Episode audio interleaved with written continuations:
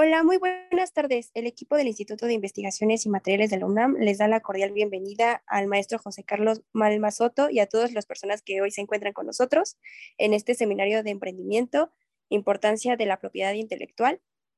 Eh, nos da mucho gusto contar con, su presencia el día de hoy. Eh, les recordamos a todos nuestros participantes que deben mantener su micrófono apagado, eh, pues ya que es importante porque así nos, no nos detendremos en este seminario y no habrá interrupciones. Y si tienen dudas, pueden escribirlas en el chat. Y a continuación eh, les van a aparecer nuestras redes sociales donde pueden seguirnos y eh, ver eh, la presentación que subiremos a YouTube pues, por si tienen alguna duda o quieren volver a repetir a verla, etcétera. bueno, entonces a continuación leeremos la semblanza. José Carlos Malva Soto abogado con maestría en la propiedad intelectual e innovación por la Universidad de San Andrés, Argentina, en convenio con la Organización Mundial de la Propiedad Intelectual y el Instituto Nacional de la Propiedad Industrial de Argentina. Docente universitario, inventor, asociado de, una firma legal en la área de la propiedad industrial y competencia.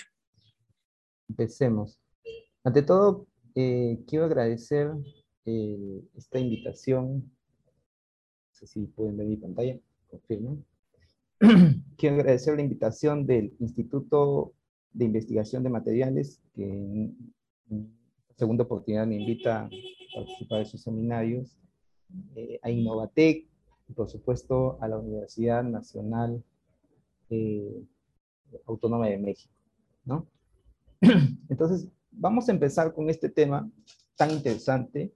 Espero que os motive un poco a, a apostar por la propiedad intelectual a medida que vamos entendiendo de qué se trata la propiedad intelectual y para qué sirve la propiedad intelectual, algo que a veces las personas, ¿no? las empresas todavía no terminan de entender bien. Este, bueno, entonces el, todos tenemos una idea esperando convertirse, convertirse en innovación.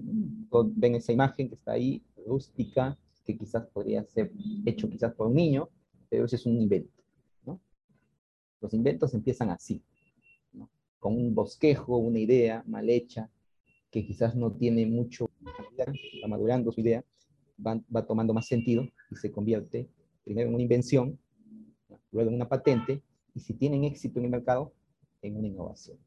Entonces, ¿qué es la propiedad intelectual? Propiedad intelectual. A ver, ustedes me dicen por ahí, por el chat, ¿cuál de las? La propiedad intelectual es el producto de la innovación. La propiedad intelectual es el de un activo intangible. La propiedad intelectual es la aplicación del intelecto humano en la ciencia, la tecnología, el mercado de la salud. ¿Cuál creen ustedes que de estas alternativas es la, correcta?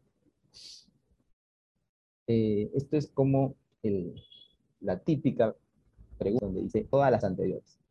¿Cuál creen ustedes que son todas las anteriores? Todas las anteriores. Eh, la propiedad entrega el derecho de autor, donde vamos a las obras audiovisuales, o, los programas de ordenador, como se denomina en el país, o también lo que se conoce como el software. Eh, la propiedad industrial, donde encontramos a las patentes, ya sea las patentes de invención, los modelos de utilidad, los los signos distintivos donde vamos a encontrar las marcas, la denominación de origen como eh, de origen muy común en México, sea el tequila, y en Perú el pisco.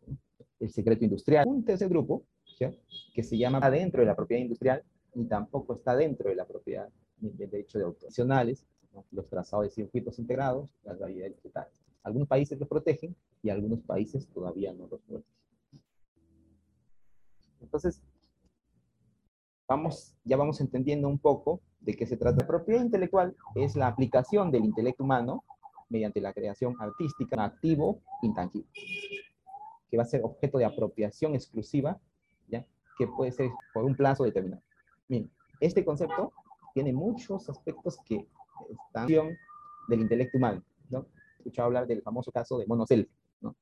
Un, fotógrafo se fue a, a, la selva a retratar animales y pues hay un mono, se tomó una foto, esa foto fue utilizada para una publicación y de repente el, el, derecho, el fotógrafo quería solicitar, quería pedirlos que se, abstengan de utilizar su foto propiedad intelectual porque tú no tomaste la foto, quien lo tomó fue el Chile.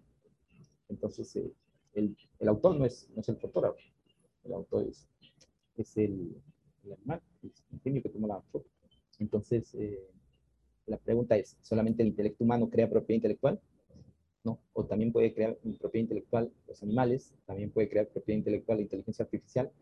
Hasta, hasta el momento, las sentencias sobre este punto han cerrado filas en el sentido de que solamente el intelecto humano es capaz de crear la propiedad intelectual.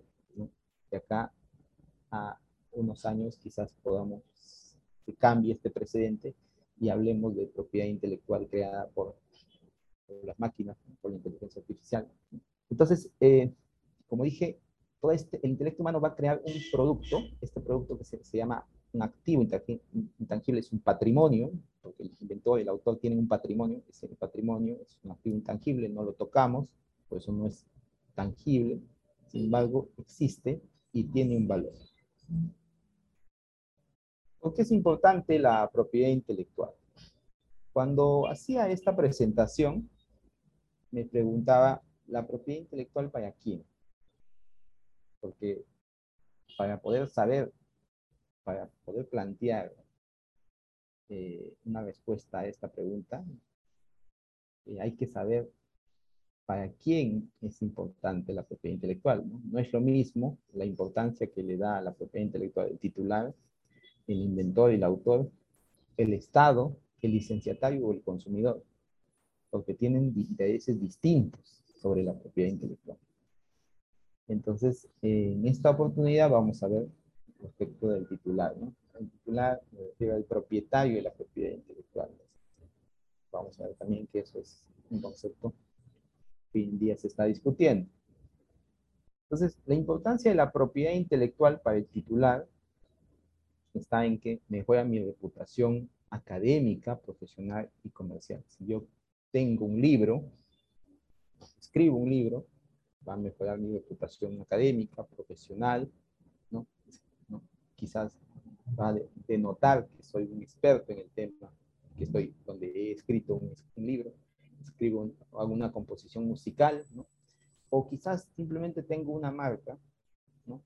Va a mejorar mi reputación comercial empresa. Va a proveer una ventaja competitiva.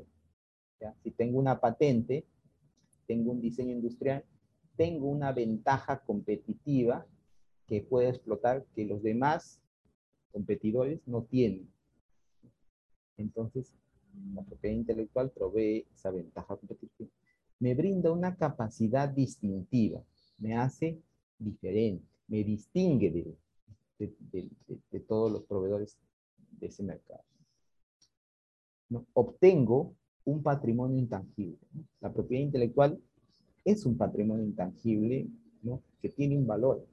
Eh, el uso de propiedad intelectual se, estudia, por ejemplo, valorización de la propiedad intelectual, porque así como una silla, un auto, una casa, tiene un valor, una pieza musical, una, una pintura, eh, una composición musical, un software, como propiedad intelectual, tienen valor. Y incrementa el valor del producto donde se materializa la propiedad intelectual. Por ejemplo, si yo le pongo la marca en un, de Coca-Cola en un polo, ¿ya? según algunos estudios, ¿no? un, eh, un producto sin marca ¿no? Eh, puede llegar a costar 30% menos, que el valor que le aporta la propiedad intelectual, en este caso la marca, a un producto, es el 30% del valor del precio final. ¿no? Entonces, eso vemos que es importante ¿no? para el efecto de poder eh, apostar por la propiedad intelectual. Eh, entonces, preguntémonos, ¿acaso no es natural, eh, no es una conducta natural del hombre y del mercado copiar? Sí, ¿no? O sea, vemos a alguien que se viste bien, un artista, y lo copiamos. Eh, vemos que alguien utiliza una facilidad o utiliza una innovación para crear determinada facilidad y lo tendemos a copiar. Vemos que alguien tiene éxito con algún negocio y lo, intentamos copiar. Entonces, la actividad humana está muy relacionado a la, al, al, hecho de copiar. Entonces, entonces si, si, si copiar es tan natural al hombre y al mercado, ¿por qué impedimos que se copie mediante la propiedad intelectual? Pues para esto vamos a imaginarnos. Imagínense el primer hombre que inventó la rueda. Un día estaba cargando el peso de los troncos sobre sus hombros, pero estaba cansado y dijo, oye, voy a idear una solución. Entonces ideó una solución para desplazar los troncos rodando y así nació este invento. De repente, el hombre que inventó ¿no? la, la rueda ve ¿no? que ¿no? otros hombres ven que su solución es buena y la copian. Y a través de esa copia se difunde el conocimiento ¿ya? y el uso de la rueda hacia las Que si alguien no hubiera copiado el invento, es posible que no hubiera llegado a difundirse y no hubiera llegado a perfeccionarse y, y por, por ende nosotros no conoceríamos esta invención. Entonces, copiar es bueno. ¿Hasta, hasta qué punto copiar es bueno? Copiar es bueno porque permite perfeccionar la tecnología al compartir el conocimiento. Entonces, si copiar es bueno, ¿por qué creamos un sistema de apropiación del conocimiento como la propiedad intelectual? Si copiar hasta cierto, punto, hasta cierto punto es bueno, ¿por qué impedimos, ¿no? mediante la propiedad intelectual, que el conocimiento se, se transfiera? La explicación es que hay dos intereses en juego dentro de la propiedad intelectual. La cuestión pasa por los incentivos a la innovación y a la creatividad. El hombre que inventó la rueda vio cómo todos podían trasladar más rápido los troncos, dejándolo quizás sin madera para su actividad. Entonces, como todos copiaron su invento, inmediatamente él perdió su ventaja competitiva. Entonces, y nadie, nadie le pagó nada por lo que él había ideado probablemente esa persona no tenga ningún incentivo para seguir inventando, ¿ya? a no ser que exista una forma de proteger ese invento. Entonces, eso nos lleva a la idea de que la primera forma de protección de la propiedad intelectual fue el secreto. Y el secreto es todo lo opuesto a al acceso a la difusión del conocimiento. Cuando no existe un sistema que garantice la, la protección de la propiedad intelectual, no habrá incentivos para divulgar lo que he creado. Así que eh, la persona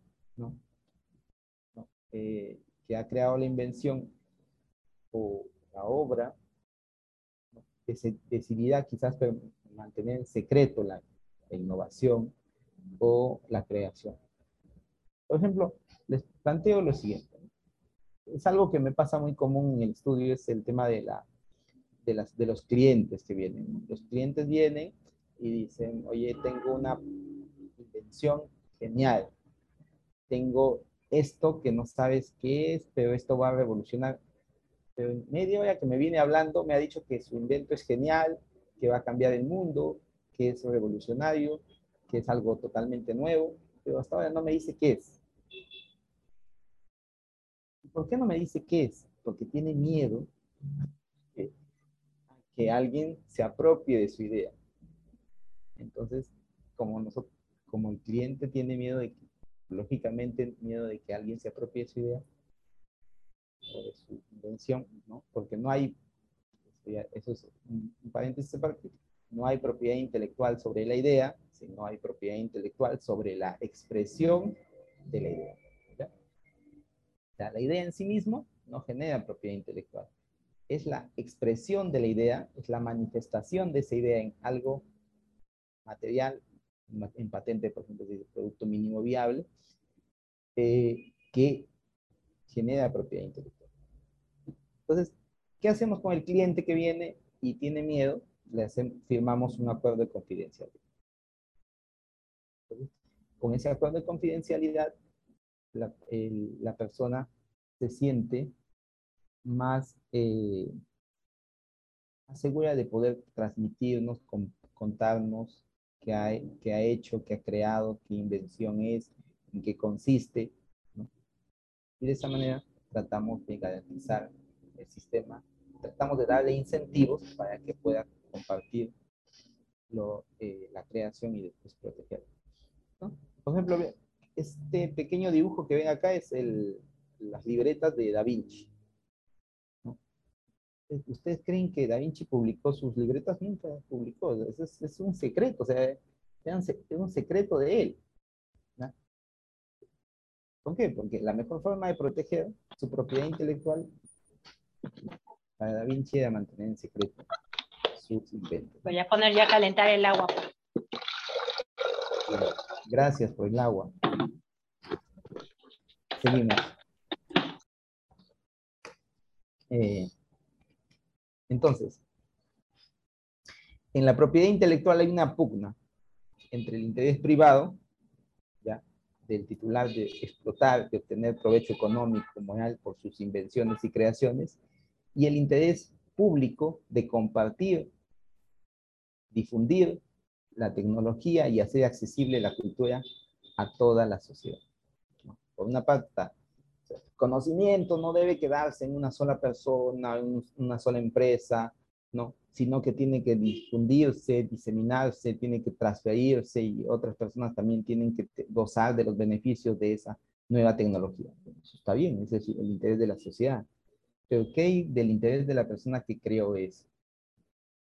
También tiene tiene el derecho de obtener una ganancia por lo que creó, por innovación que hizo. Entonces ahí vemos que hay una pugna entre esos dos intereses. Entonces, el derecho de propiedad intelectual se constituye como una regulación de justo medio, ¿no? Como decía Aristóteles, ¿no? Justo medio es la que llega al justo medio a través de la ponderación. Entonces, el justo medio la busca conciliar, o sea, el derecho de propiedad intelectual lo que busca es conciliar estos dos intereses, el interés privado con el interés público. Y esto se ve, por ejemplo, en el plazo de protección. De las invenciones y creaciones. Por ejemplo, yo me tomé la molestia de revisar eh, la, ley, la Federal de Derecho de Autor de México, dice, ¿no? Eh, el plazo de protección en, derecho de autor en México es toda la vida del autor más 100 años después de su muerte. ¿No? Eso me parece eh, bien, pero me parece un poco exagerado, ¿no? Porque dice, después está en, en el caso del convenio de Berna, ¿no? que es el, primer eh, convenio internacional en materia de derecho de autor, nos hablaba de 50 años después de su muerte, ¿no? toda la vida del autor más 50 años después de su muerte. En el caso de mi país, Perú, es toda, toda la vida del autor más 70 años después de la muerte.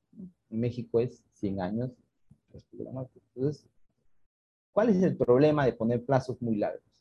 Está en que se desequilibra estos dos intereses, ¿no? Se, puede sentir que el interés privado está primando más que el interés público, ¿no? Entonces, no, se está cumpliendo. Mire, por ejemplo, el problema que trae poner plazos de protección demasiado amplios. Dentro del derecho de autor está, están los programas de cómputo, como le dicen en México, programas de ordenador, o los software, ¿no? Entonces, ¿ustedes creen que un software eh, va a tener vigencia 100 años después de su creación para estar protegido? Pierde pues su, su vigencia. ese es uno de los cuestionamientos más eh, más continuos a, que eh, se considere el software dentro del derecho de autor. Es que el, el, ciclo de innovación del software es bastante corto, ¿no? O sea, a diferencia del libro, a diferencia de la obra musical, el software se está actualizando constantemente, el software se está actualizando constantemente, entonces pierde vigencia. Entonces, darle un plazo demasiado largo de protección no tiene sentido porque perdió vigencia y otro software más actualizado lo superó y ya no va, así tú le des 100 años a los 5, probablemente ya no tenga no tenga vigencia. Entonces, porque ya ha sido, ya otras, otros mejores software los, los han reemplazado. En el caso de, de las patentes en México, por ejemplo, esto es ya muy similar a, mi país, es las patentes de invención tienen un plazo de protección de 20 años y las patentes de modelo de utilidad tienen un, plazo de protección de 10 años. Acá hay que tener un poquito de cuidado porque a veces las personas piensan, ah, bueno, ya. Y entonces yo presento mi solicitud de patente hoy día, 2022, el año de 2022, pero me, la conceden en el 2024, dos años después. Entonces, yo tengo desde el 2024 20 años para explotar mi, mi invención desde la fecha de presentación. esos dos, desde el momento que presentaste, desde el 2022, va a contar los 20 años o los 10 años de protección de la, de la patente, ya sea de invención o de modelo.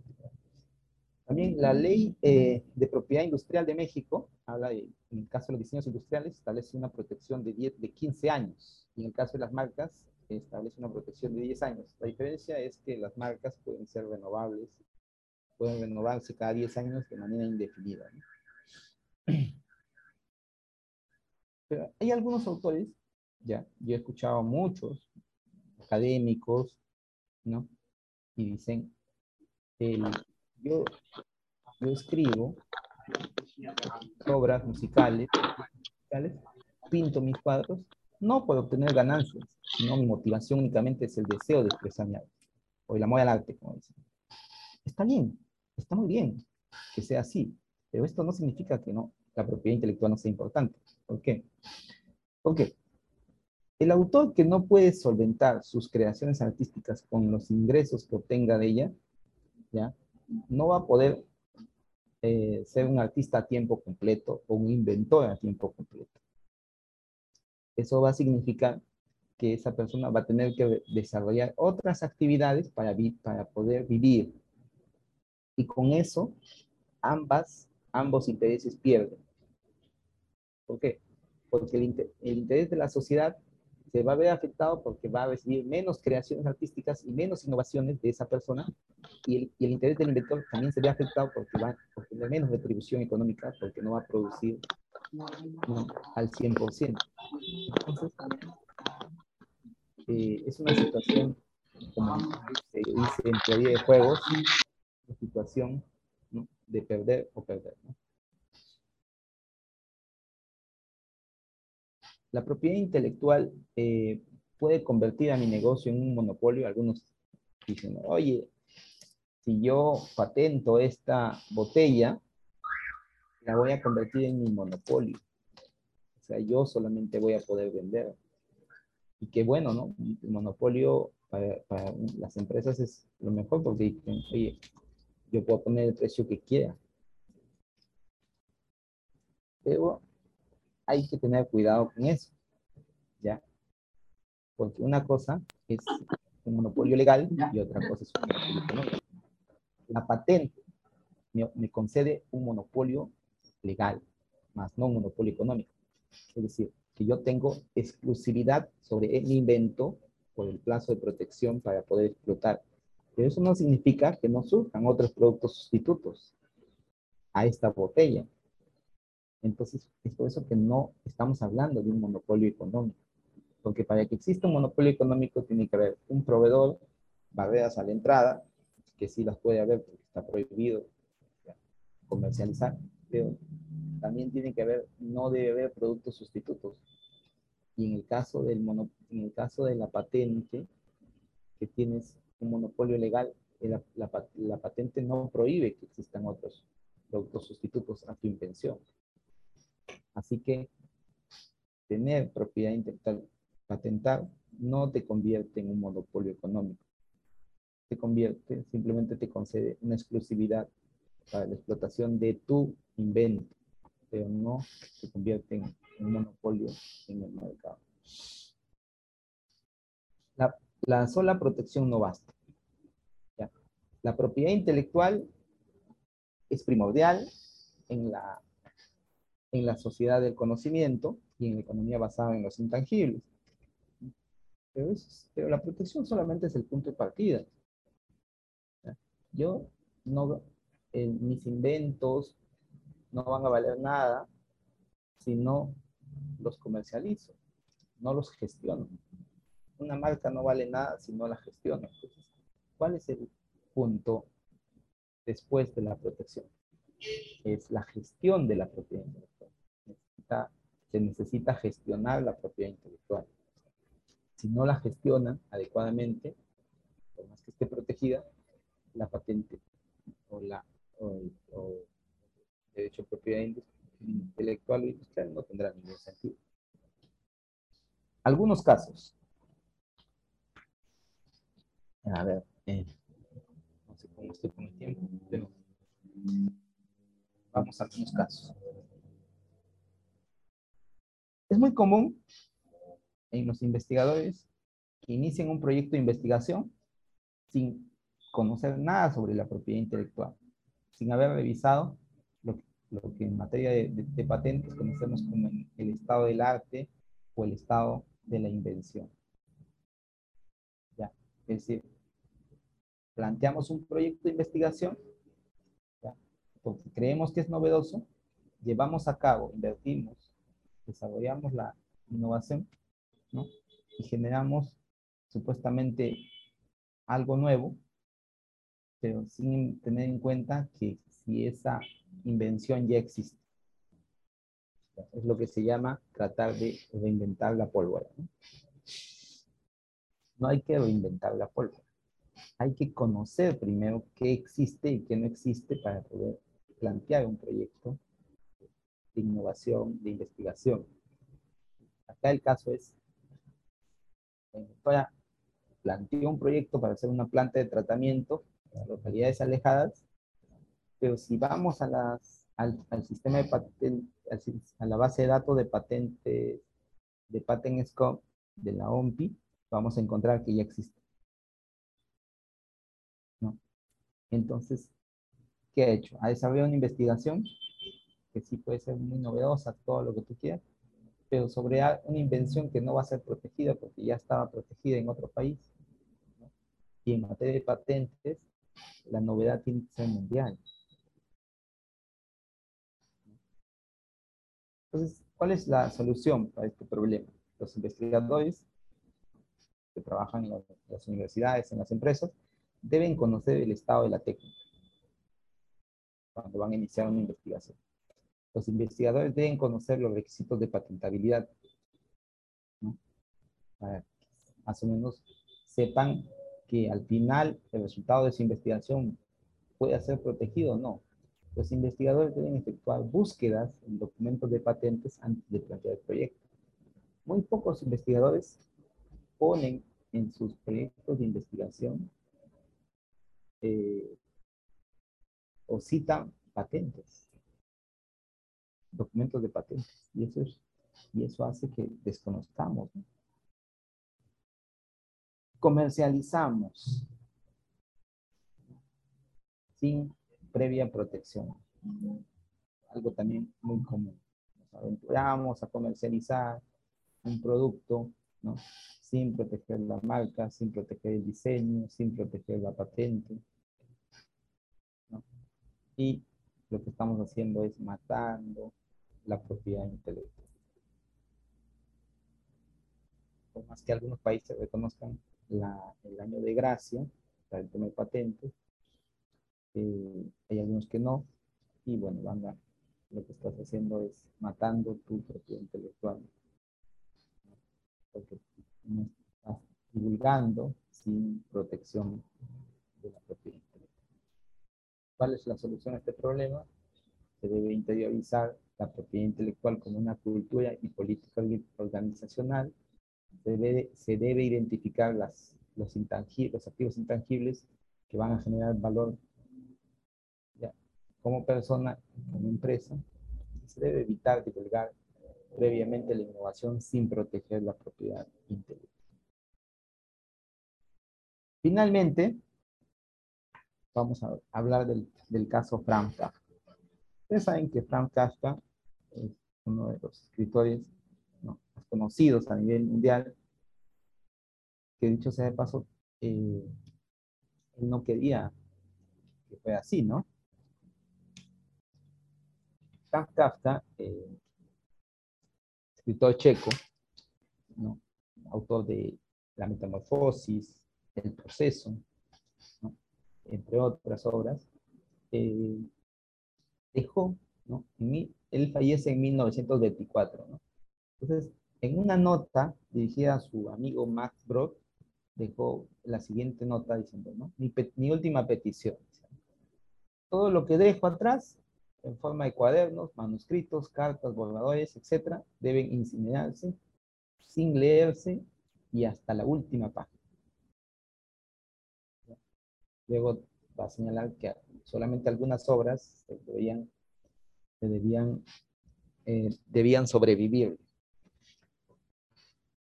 pero dentro, dentro, de la cual no estaba el proceso. Entonces, ¿qué, qué hizo Max Brod, su amigo de universidad? Eh, desobedeció la última voluntad de Frank Kafka y publicó sus novelas. Entonces, la pregunta es, ¿se acuerdan que hablamos sobre el interés público y el interés privado? Acá también hay una, una cuestión de interés público e interés privado. ¿Cuál debe primar? ¿El derecho del autor de decidir sobre su obra, de publicar o no publicar, o el derecho de la sociedad de conocer la obra del autor? ¿Cuál crees que proceso judicial en Jerusalén, y, eh, y de lo, la cual fue ganada por Sterhoffen. Sterhoffen ganó y el tribunal dijo ¿no? que podía estar en uso de su herencia hasta el día de su muerte. Como dijo eso el tribunal, entonces la Biblioteca Nacional de Jerusalén esperó que falleciera en el 2007. Como es lógico, Sterhoffen dejó los manuscritos a su hija Eva Hoffen, ¿no? Y, eh, y el, la Biblioteca Nacional de Jerusalén otra vez planteó la demanda pidiendo que los manuscritos de Frank Kafka fueran entregados a la biblioteca para su conservación. Y realmente, y, y, fue en el 2016 que este juicio acabó, dándole la razón a la Biblioteca Nacional ¿no? de Jerusalén ¿no? teniendo que entregar Eva Hoffen los manuscritos de, que tenía en su poder, menos el manuscrito del el proceso que ya había sido vendido a una biblioteca alemana ¿no? por Sterhofen, valorizada más o menos en 2 millones de, de dólares. Eh, Eva Hoffen falleció en el 2018, ¿no? dejando eh, perdiendo la herencia de, que había sido entregada. Por supuesto, nada de esto se, se habrá imaginado Frank Kafka al momento de dejar su obra, ¿no? Y sus manuscritos a, a Matt Brock, ¿no? Porque él, porque su, su última voluntad fue que no sobrevivieran esos manuscritos, porque Kafka era muy crítico de sí. Y para él muchas de las cosas que estaban, que había escrito, él falleció a los 22 años. No, habían, no eran buenas. Como, como, todo artista crítico de su propia obra, consideraba que no eran dignas de ser leídas. Entonces, ven acá como el interés público de la Biblioteca Nacional de Jerusalén se enfrenta al interés privado ¿no? de primero Kafka y luego las personas que han ido eh, sucediéndose en la posesión de los eh, manuscritos de sus Muy bien, eso es todo de parte mía. Muchas gracias. Espero que haya sido interesante la exposición para todos ustedes. Muchísimas gracias, maestro Carlos eh, Malmasoto. Eh, le agradecemos su participación de todo el equipo eh, del Instituto de Investigaciones y Materiales de la UNAM Eh, el Instituto de Investigaciones en Materiales de la Universidad Nacional Autónoma de México otorga el presente reconocimiento al maestro José Carlos Malma Soto por su ponencia Importancia de la propiedad intelectual en el marco del Seminario de Emprendimiento del Instituto de Investigaciones en Materiales, Ciudad Universitaria a 22 de marzo de 2022, por mi raza hablará el espíritu. Firma la doctora Rocío de la Torre Sánchez, secretaria de vinculación del Instituto de Investigaciones en Materiales. Muchísimas gracias, José. Entonces, ahorita ya, em, no sé si alguien quiera abrir su micrófono, también puede hacerlo.